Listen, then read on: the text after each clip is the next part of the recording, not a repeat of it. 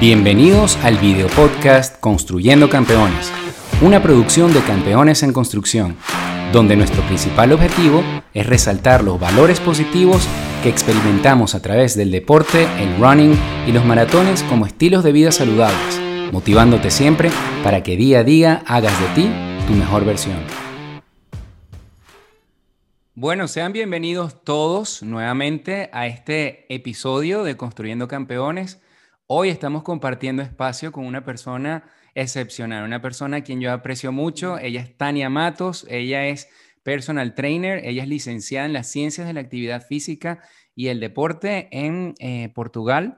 Eh, actualmente está en Madrid y es de aquí donde prácticamente hemos coincidido. Yo he sido testigo de todo lo que ella hace y la verdad que su historia es una historia que, bueno, que refleja todo lo que para nosotros representa verdaderamente el contenido, la filosofía de, campeones en construcción y de construyendo campeones.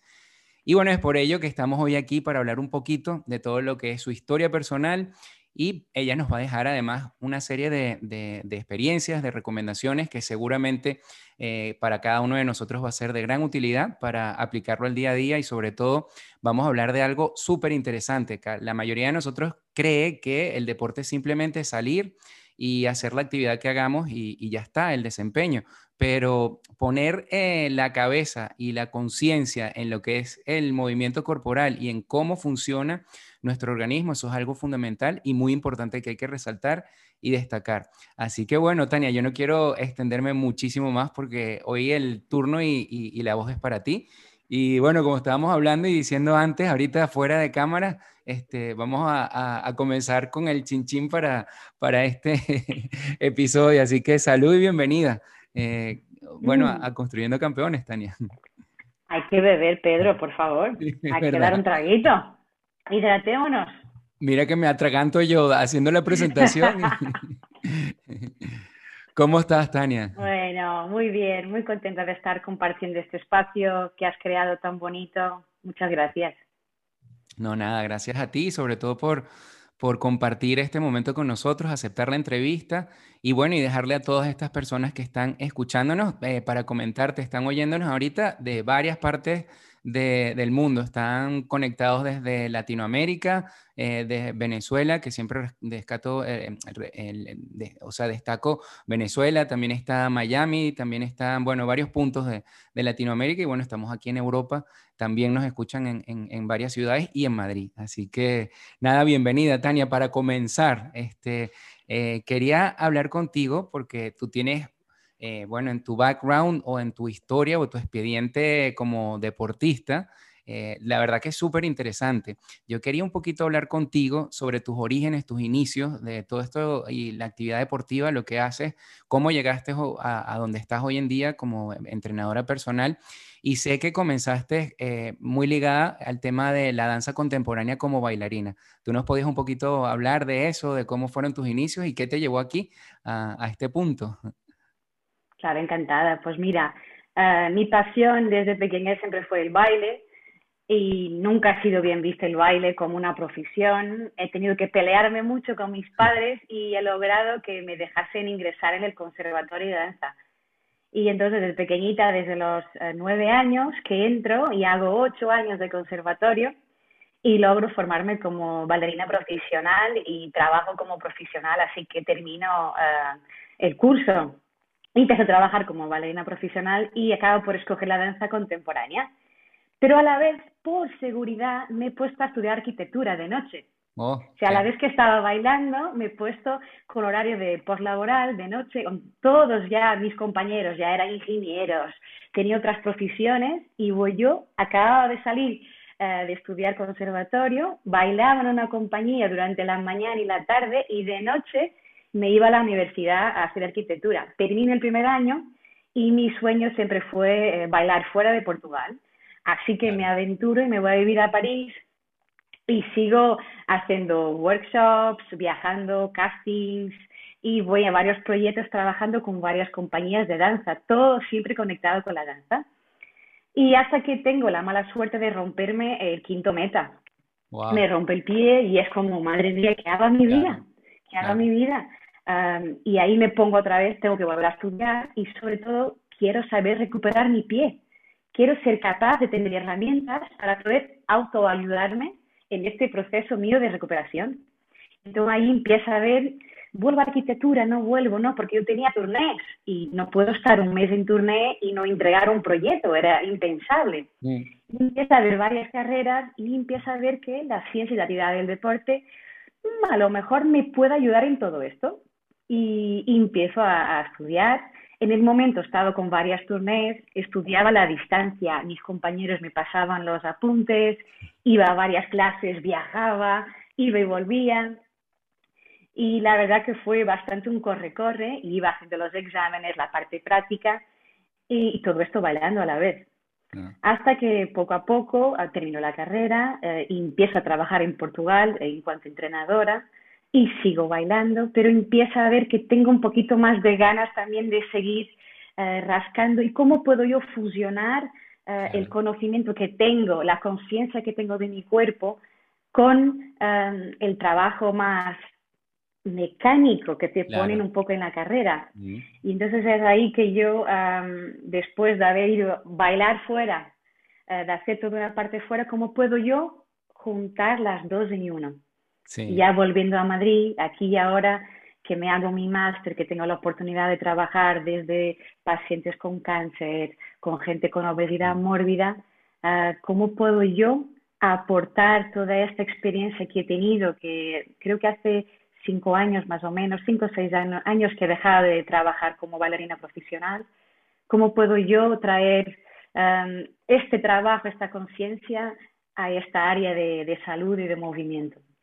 O sea que podríamos decir que sí, sí, no, es súper interesante porque fíjate que una cosa complementa a la otra y, y, va mucho con, bueno, yo tengo una manera de pensar en la vida de que las cosas no suceden por casualidad, que hay mucha relación de causalidad en las cosas más que de casualidad. Y fíjate que romperte el pie eh, o, esa lesión te lleva a, abrirte caminos que quizás no pensabas que ibas a conseguir y bueno, llegaste ahí y hoy estás en una en eso, en una, situación de vida donde lograste fusionar a nivel profesional tu pasión, que me imagino que sigue siendo el tema del baile, pero también con tu otra pasión, que es el tema de, entrenar personas y de sobre todo generar eh, conciencia y, y, calidad de vida, que es lo, que, lo más importante, porque al final el deporte es eso, es calidad de vida y es salud y que podamos hacerlo por tiempo prolongado, no que muchas personas dicen, bueno, me voy a reventar y bueno, ¿y de qué sirvió reventarte cuando acortaste tu, tu, tiempo, ¿no? De, de, en cuanto a salud y el tiempo que pudiste haber eh, estado haciendo la, la actividad.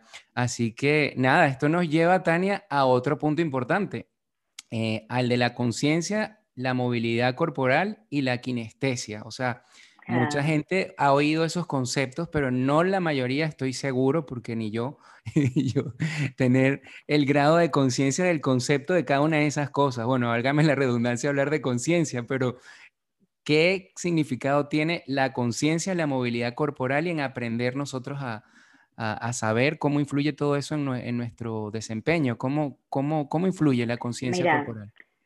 Para mí, cuando hablas de conciencia, yo hablo de conocimiento. Enseguida para mí es, hay que conocerse. ¿Cómo me conozco, no? Eh, hay todo un trayecto que no es fácil, es largo, es una carrera larga, como tú hablas mucho siempre cuando hablas de, de la construcción. Y es algo, eh, es inicial, tienes que conocerte a ti para poder progresar. ¿Y cómo me conozco yo a mí? ¿Cómo puedo yo conocer mi hombro si nunca he tocado mi hombro? Pues yo tengo que tocar mi hombro, no tengo que tener miedo de, la kinestesia, de que sí me gusta mucho hablar porque nos da mucha información. Y sabes que me encuentro mucho que la gente no tiene una relación con el cuerpo como un deportista tiene. Así te duele el cuádriceps, tú te agarras al cuádriceps y lo toqueteas, mira, no tomas fuera, no tomas dentro. Una persona normal y corriente, tú le dices, bájame el hombro y la persona te hace esto. No, al revés, para abajo, para abajo. Entonces es un poco también ayudar a la persona a que sea consciente dónde tiene cada cosa, cómo puedo activar determinada parte de mi cuerpo. Si tú le dices, aprieta culete, la persona te queda, pero ¿cómo se hace eso? Pues a lo mejor no vas a decir esto, vas a decirle, mira, te voy a poner un billete de 500 entre el culete y lo vas a guardar. y seguro que no. Cómo, lo aprieta. Ah, mira, mira, ahora sí noto. Pues toca el culete. Está duro, ¿verdad? Estás apretando el culete. Ya está. O sea, con pequeñas imágenes, imágenes vas teniendo conciencia de cada parte de tu cuerpo y de una forma más lúdica al principio, pero enseguida tú les hables de partes del cuerpo, de, la disposición del espacio, gírate diagonal. Mm. La persona se gira de lado o se agacha, te hace cosas que tú dices, ¿cómo puede ser posible que no tienes esa conciencia de tu cuerpo? Algo que para nosotros es básico, ¿no? Y entonces eh, me parece súper importante y además cuando estamos tan acostumbrados a, a caminar o a correr, em, estamos formatados a determinados movimientos, con lo cual cuando yo hablo de movilidad es también abrir en tu cerebro un montón de variabilidad de cosas.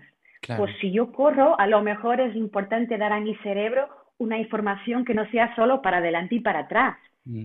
Mi cadera puede rotar, puede trabajar lateral, puede rotar, puede ir para atrás, para adelante. es importante también que yo sea eh, consciente que mis articulaciones se mueven para diferentes direcciones y que también tienen que ganar fuerza en diferentes direcciones.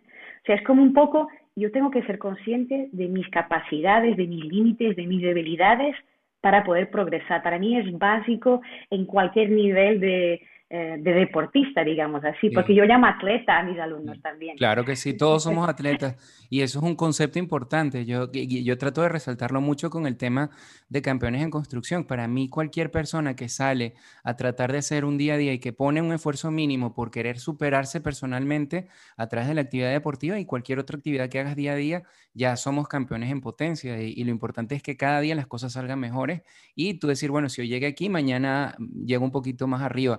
Tania, y preguntándote por qué... Ajá. Dime. Sí. Me te iba a decir que es curioso lo que estás diciendo porque uno no tiene esa capacidad de valorar esos pequeños pasos. Siempre vas al producto final. Ah, pero no he logrado hacer esto.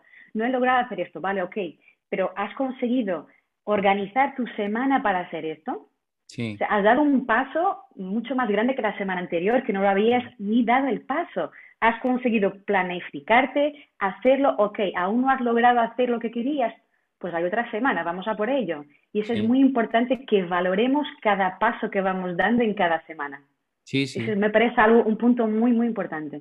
Sí, sí, y ahí es donde tú verdaderamente ves el grado de evolución tuya y creo que ahí es donde está incluso tiene que ver mucho con el tema de la motivación, darte cuenta de los avances y de las cosas que tú vas logrando, te enganchan en, y, al final este, logras ver cómo eso se transforma en una rutina de vida que, que no puedes dejar ya, porque ya después de que avanzas en tanto y, ves progreso, ya es difícil detenerte. Entonces eso yo siempre resalto que un grado importante de motivación es en el saber valorarse y valorar sobre todo el día a día y las cosas que uno va logrando, por muy pequeñas que sean. Yo prefiero pasos pequeños, cortos, pero seguros, que uno largo que a lo mejor te pueda frustrar porque no lograste lo que querías lograr.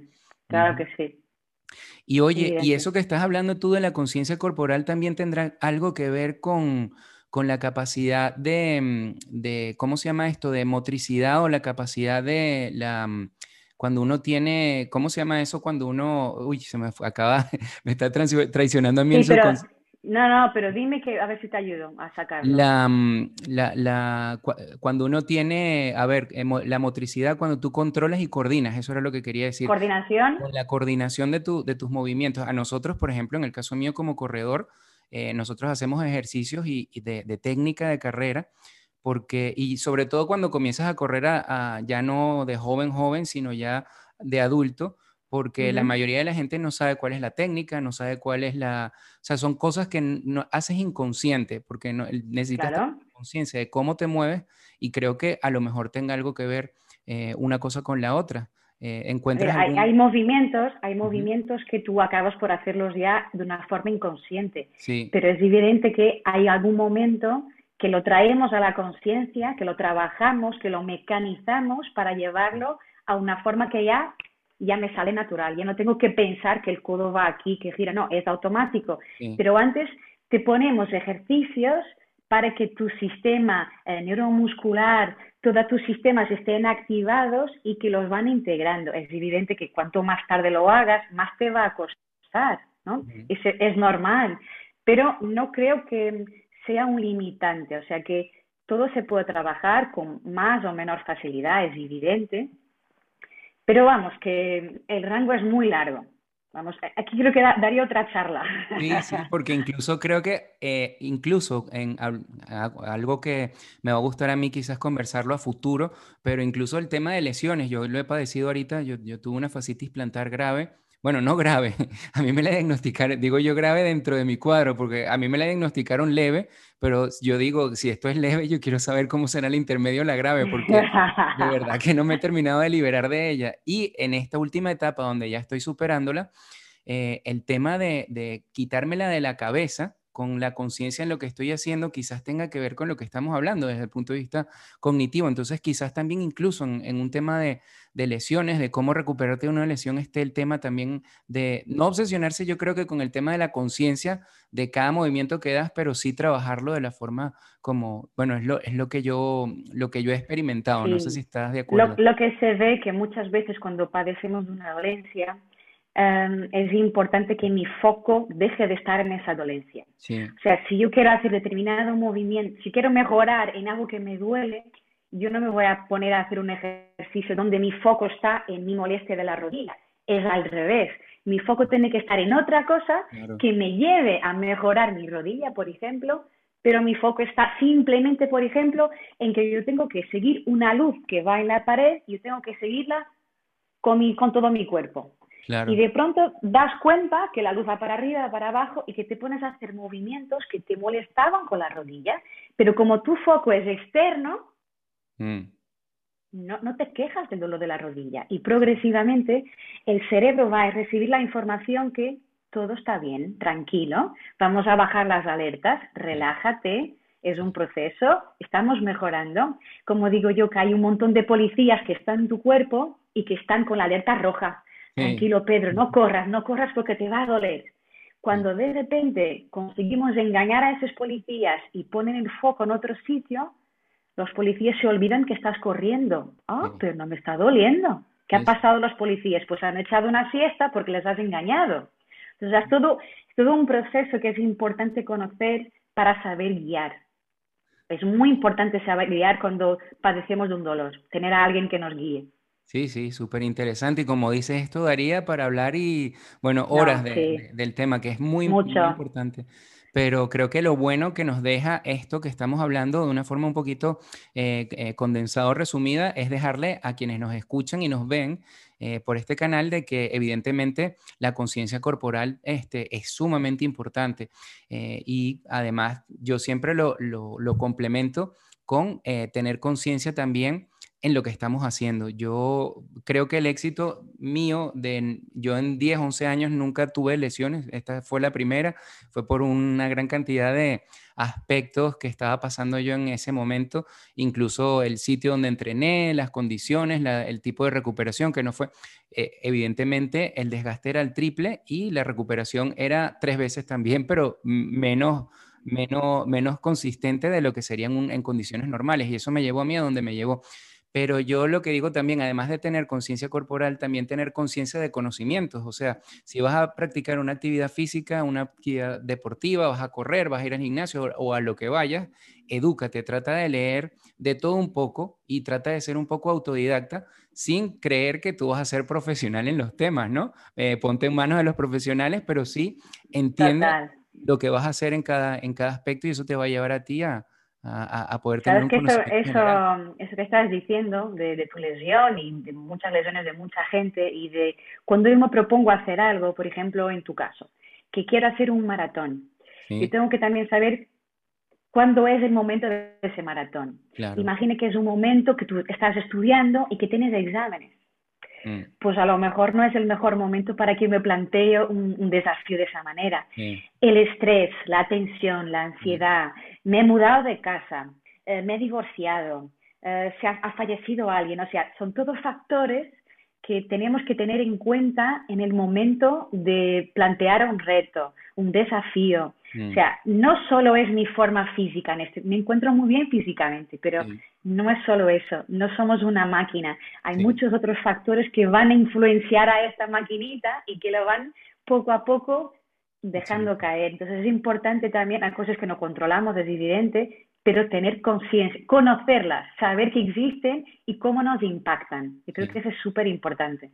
Y definitivamente el agotamiento psicológico para mí es peor que el físico. O sea, el físico tú lo recuperas con, con un par de días de, de recuperación normal. Pero el, el, psicológico hay que, tiene tela para, para la recuperación, no, no, es fácil.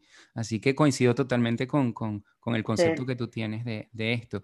Y esto nos va a llevar a otro tema, Tania, al tema de la gente mayor, porque sé que tú tienes un foco especial y un, y un tratamiento y, y, tienes una gran cantidad de alumnos que quizás también nos estén escuchando, adultos mayores. Eh, mucha gente cree que eh, la vida activa, la vida deportiva, eh, después de los años, después de cuando la gente tiene 50, 60 años, se acabó. Eh, ¿Qué tendrías tú que decir sobre ese particular? Eh, si eso es verdad, si es un mito o si verdaderamente, bueno, las personas mayores también pueden hacer deporte y esto les genere múltiples beneficios. ¿Hay beneficios en, ese pues tipo de población? Mira, em, yo que digo, la gente que aún cree en eso, pues que empiece desde ya a hacer ejercicio, ¿no? Porque sabemos que cada vez vivimos más nuestra eh, esperanza media de vida va aumentando, pero, sí. Pero si yo te digo, firma ahora un papel y vamos a vivir hasta los 150 años, ¿tú lo, firmarías? Bueno, pero por un día nada más, yo iría nada más para ver cómo era el mundo, pero, pero por yo, un día, Yo lo firmaría, a mí me encantaría vivir un montón, pero quiero vivir con calidad, ¿no? Claro poder seguir, hacer mi compra, eh, pasear con mis amigos, hacer cosas que para mí me hacen feliz. Entonces, yo creo que un poco es el concepto es este, dar a las personas, eh, ver que esto, vamos, yo quiero vivir mucho, pero quiero vivir mucho y muy bien. Eh, y entonces tengo, tenemos que poner las herramientas de la mochila de la persona para que se sienta capaz de hacer esto lo más tiempo posible. Y mejor, no sé, creo que las, los beneficios son tantos, em, más allá de poderte decir de, eh, la grasa, eh, el azúcar en sangre, em, la masa ósea, te puedo decir un montón de beneficios, pero uno que me gusta mucho es la imagen que tiene uno de uno mismo. Tenemos la tendencia de fragilizar el adulto mayor. Entonces, para mí, el, el desafío es ese, es dotar a estas personas de de herramientas para decir, no, yo soy fuerte, no se preocupe, muchas gracias, que yo puedo llevar eh, el leche, lo puedo llevar a mi casa, no se preocupe. Yo puedo viajar, coger mi maleta y llevarla arriba y guardarla arriba.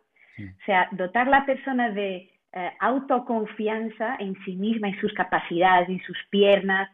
No, yo puedo bajar. Ah, es, tiene que saltar un poquito. Y yo puedo saltar. Sí para mí eso, eh, me llena de, cuando ves que la persona llega sin poder hacer ese pequeño gesto y de pronto, no, no, hay que hacer la compra, hay que echarse al suelo, hay algo que ha bajado, que está abajo del sofá, no te preocupes. Y ahí va y se agacha y, se lo, y lo saca, ¿no? Creo que cuando existe esta autoconfianza, todo lo demás va a acompañar es evidente que hay muchos beneficios, ¿no? Hay muchísimos, pero cuando hay esta, este valor de que yo me siento fuerte y yo no soy frágil, es que vas en el metro y todos nos levantamos para dar al asiento, ¿no? Sí, sí, sí. Y que me parece normal, yo lo hago también. Eh, pero toda la sociedad eh, les mira al adulto mayor como cada vez él que hace menos cosas, que tiene que estar protegido, que entonces también vamos a darles también herramientas para que se sigan sintiendo los valientes, ¿no? Creo que ese para mí es lo que más me, me da la motivación de trabajar con esta, esta población. Y muy bonito, de verdad que lo que haces, yo soy testigo fiel porque te veo cuando yo estoy entrenando y te veo a ti entrenando personas adultas mayores y, y, y ves el enfoque que tienen, el progreso que tienen y, es bonito ver a la gente joven como nosotros involucrada con la gente mayor. Eh, yo creo que nosotros le debemos casi todo a las generaciones que vienen eh, por arriba nuestro y, creo que es una forma de retribuir y creo que es una forma también de, contribuir para que todos tengamos calidad de vida y, todos nos sintamos integrados en la sociedad. Y si lo podemos hacer a través del deporte, pues qué, mejor que, que, que ello, ¿no? Así que, ¿y tienes alguna, eh, alguna anécdota, Tania, alguna experiencia que hayas vivido con algún adulto mayor entrenándolo que, quisieras destacar o resaltar? Ah, mira, tengo varias cosas que me van pasando, pero hay un, hay un aprendizaje que yo me sigo uh, repitiendo a mí misma y me sigo marcando en mí misma como una premisa que, que, tengo que repetirme porque muchas veces se me va, que es saber hasta dónde puedo llegar yo, mi sí. límite.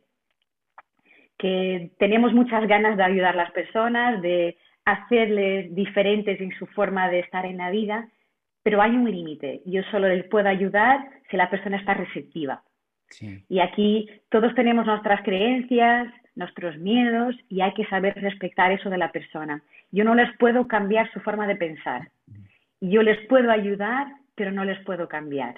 Y eso para mí es algo que yo me repito mucho porque me doy cuenta que a veces me, me lucho, me doy mucho y me frustro porque veo que la persona está dentro de ese bucle suyo y, y no sabe y no aprecia los pequeños pasos, lo que hablábamos antes, ¿no? Que, pero empezamos a, a, a trabajar y, y, tú mal caminabas, pero ahora sí, me sigues contando que te molesta, pero ahora caminas, mm. eres autónomo, pero te sigue diciendo, es que me sigue doliendo, ok, pero vamos paso a paso, va, valoremos lo que vamos consiguiendo, ¿no? Sí.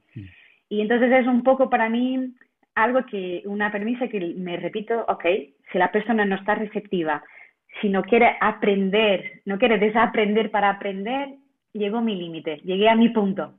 Sí. Y es saber también lidiar con, lidiar con eso, de que es, yo no puedo hacer más. Quizás esa es la Creo parte más... En... Sí, es la parte más difícil y quizás la parte que ma mayor, o sea, que en, en, en, ti genera también aprendizaje, porque es saber hasta qué punto puedes llegar y cómo puedes cambiar la vida de otras personas, pero también hasta dónde está ese límite, ¿no? Que es lo más, lo más complicado, ¿no?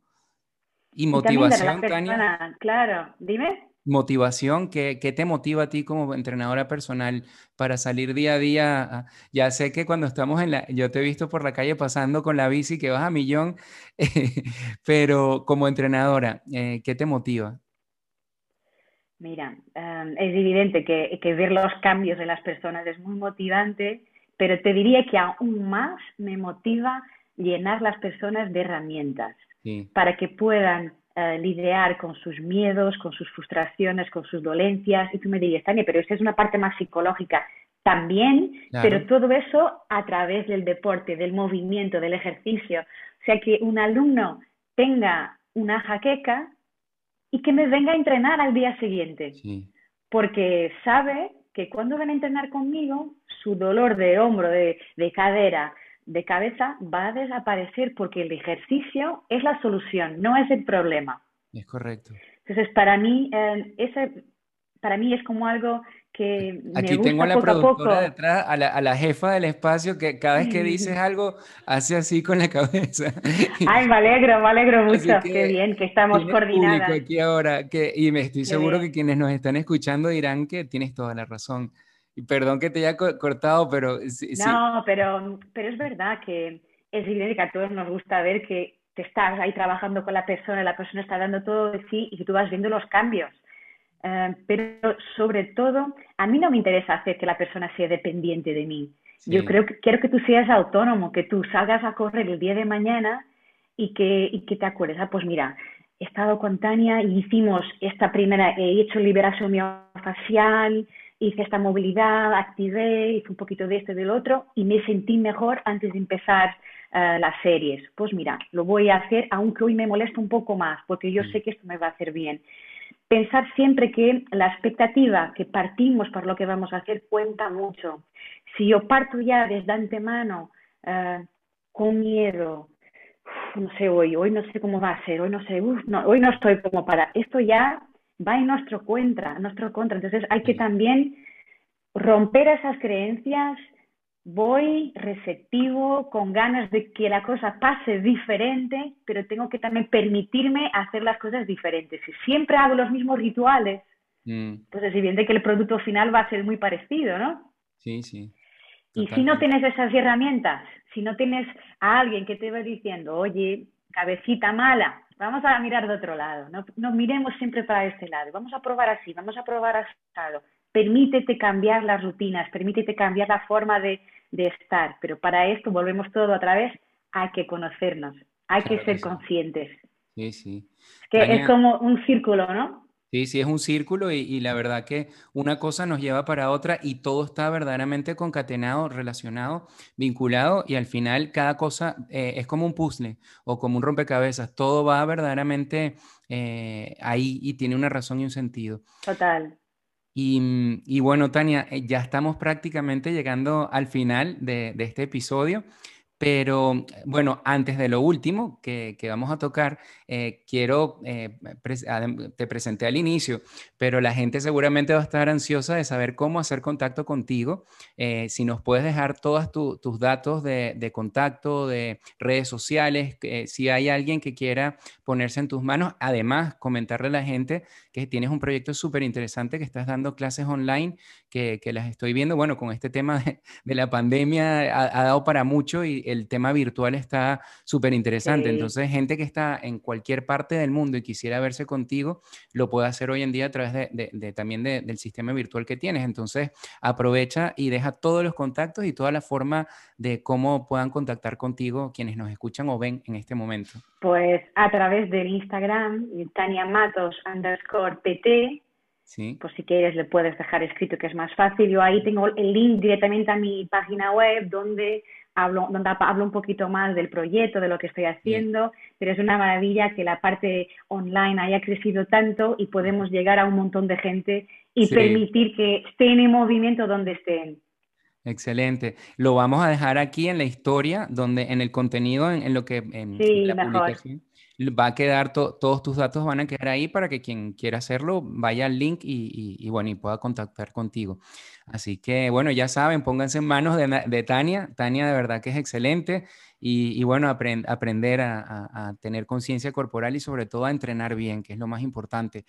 Y bueno, Tania, la, llegando ya a, prácticamente la parte final, yo te quiero preguntar por un sueño. O sea, si tú tuvieses un sueño, un ideal que cumplir a través de la actividad que haces o a través del deporte, eh, ¿tienes idea o nos podrías, eh, no sé, eh, dar una idea de cómo sería ese sueño tuyo? ¿Qué, qué, cuál sería? Mira, es un sueño que yo creo que no, está un poco lejos aún, pero me encantaría que se acercara cada vez más. vamos caminando para ello, pero a conseguir a través del deporte eh, unir eh, varias ramas, ¿no? La medicina, la nutrición, la fisioterapia, la psicología, sea, que fuéramos todas manos dadas, que trabajáramos. Cuando hablas con un deportista, directamente ves varias caritas detrás del deportista que fuera como obligatorio el círculo, que alrededor del, círculo del deportista tuviesen muchas manos de un montón de profesionales y que todos pudiéramos hablar el mismo, mismo lenguaje y que nos respetemos todos, sobre todo, porque a veces nos falta un poquito de, ética y que eso se siga trabajando. Creo que ya estamos trabajando en ello, pero aún no es común. Hay que buscar mucho para encontrar varios profesionales que estén dispuestos a trabajar juntitos.